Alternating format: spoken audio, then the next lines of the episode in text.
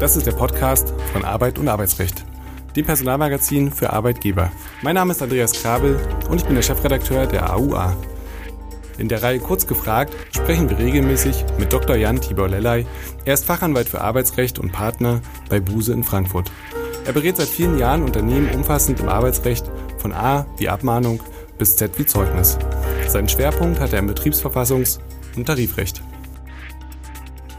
Herzlich willkommen, lieber Herr Dr. Lellay, zu einer weiteren Folge.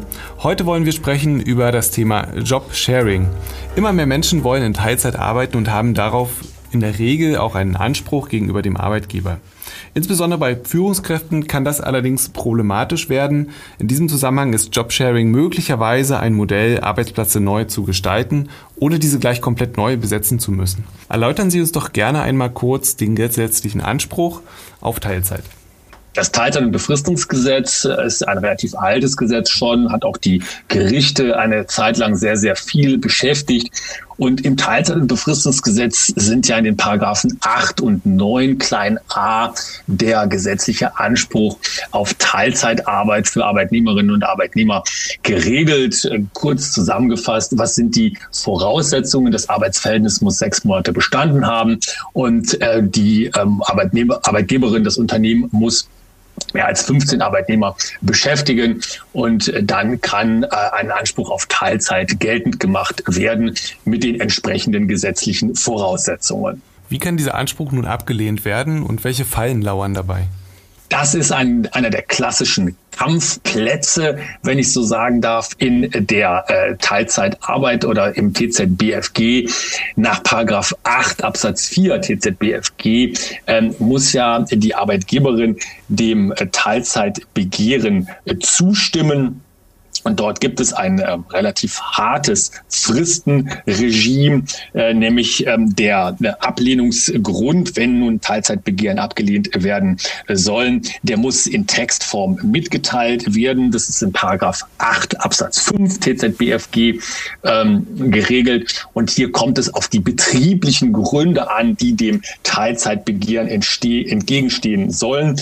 Eine kleine Erleichterung zu dem Teilzeitanspruch nach dem ähm, Bundeserziehungs- und Elterngeldgesetz, denn da gibt es ja auch einen Teilzeitanspruch. Allerdings ist hier im Gesetz von dringenden Gründen, die entgegenstehen. Die Rede hier ist also das Teilzeitbefristungsgesetz ein bisschen liberaler, ein bisschen äh, großzügiger zum Unternehmen, aber trotzdem in der Praxis ist es doch sehr schwer, Teilzeitbegehren wirksam abzulehnen.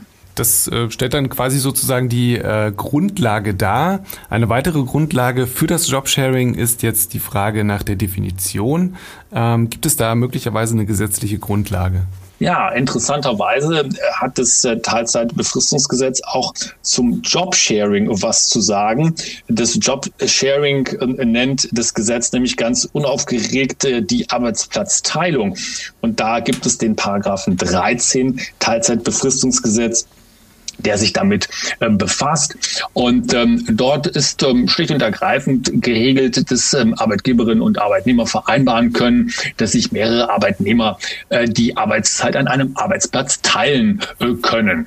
Und das ist dann das klassische Jobsharing. Eignen sich denn grundsätzlich alle Positionen für solch ein Modell?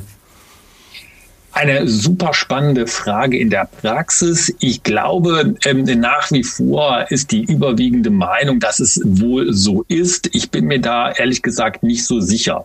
Äh, Fakt ist aber auch, dass man in der Praxis ähm, die äh, Job-Sharing-Varianten fast immer nur da sieht, wo es sich um klassische und teilweise auch oder überwiegend auch hochwertige, ich darf das mal so ein bisschen ähm, plakativ sagen, Büroarbeit handelt. Nicht? Also Job-Sharing gibt es ganz selten im Produktionsbereich oder äh, im äh, Bereich, wo wirklich sehr stark auch physisch gearbeitet wird. Ähm, prinzipiell hieß es dann auch früher immer, naja, es gibt bestimmte Führungspositionen, die sind so für das Job-Sharing nicht geeignet. Ich glaube, das hat sich in der Praxis nicht bewahrheitet.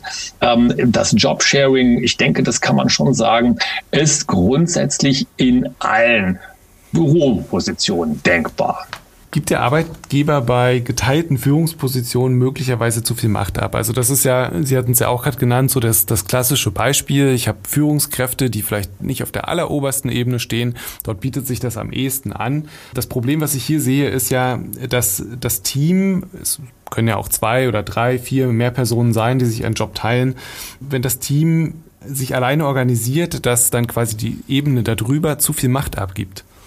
Das ist sicherlich ein Problem, was wir in der Praxis immer wieder sehen.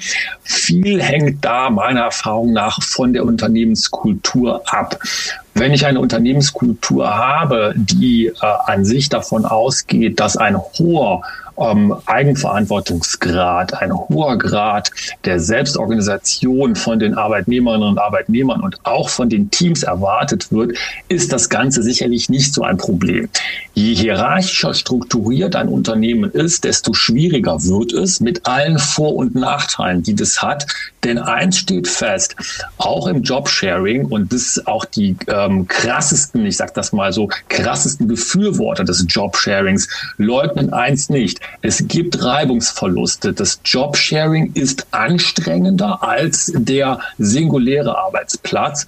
Und hier kann es tatsächlich, gerade wie Sie das richtig sagen, Herr Krabbel, in den Schwierigkeiten dort auftreten, wo Teamstrukturen diese Organisation erschweren und dadurch auch die Schwierigkeit der Teamorganisation zur Teamintegrationsschwierigkeit wird. Und dann ist das Jobsharing natürlich noch schwieriger umzusetzen, als es sowieso schon ist. Dann lassen Sie uns doch mal kurz in eine Waagschale werfen, eine kleine Waage aufmachen. Auf der einen Seite, was spricht für und was spricht eigentlich gegen Jobsharing?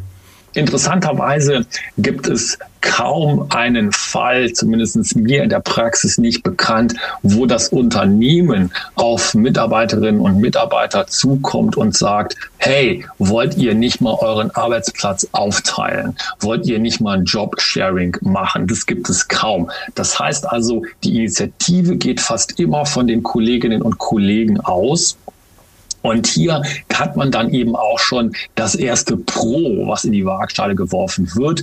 Das ist häufig der persönliche Hintergrund, der Hintergrund der Kolleginnen und Kollegen, die sagen, ich möchte zum Beispiel eine bessere Vereinbarkeit von Familie und Beruf haben oder ich möchte mehr Zeit, Souveränität haben und deswegen gehe ich an, meines, an meine Arbeitgeberin ran und bitte oder schlage das Job-Sharing vor.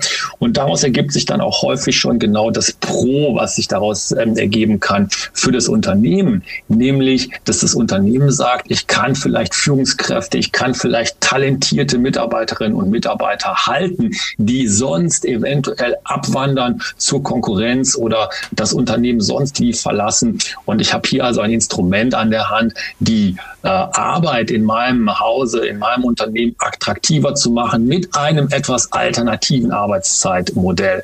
Das sind so die beiden wesentlichen Pro- und Kontraargumente, die sich entgegenstehen und was dann ein weiteres Kontraargument ist, was dann eben in der Praxis irgendwie in den Griff zu bekommen ist, ist der Organisationsaufwand, der sich einfach vergrößert. Das ist, wie ich es schon sagte, nicht zu leugnen. Der Organisationsaufwand ist größer und das ist auch immer ein Kontrapunkt, der im Jobsharing genannt wird. Und sicher lauern auch einige rechtliche Risiken. Wie ist das Ganze eigentlich ausgestaltet und worauf muss bei der vertraglichen Formulierung geachtet werden? Also ich denke da vor allem daran an, an Befristungsgeschichten und so weiter.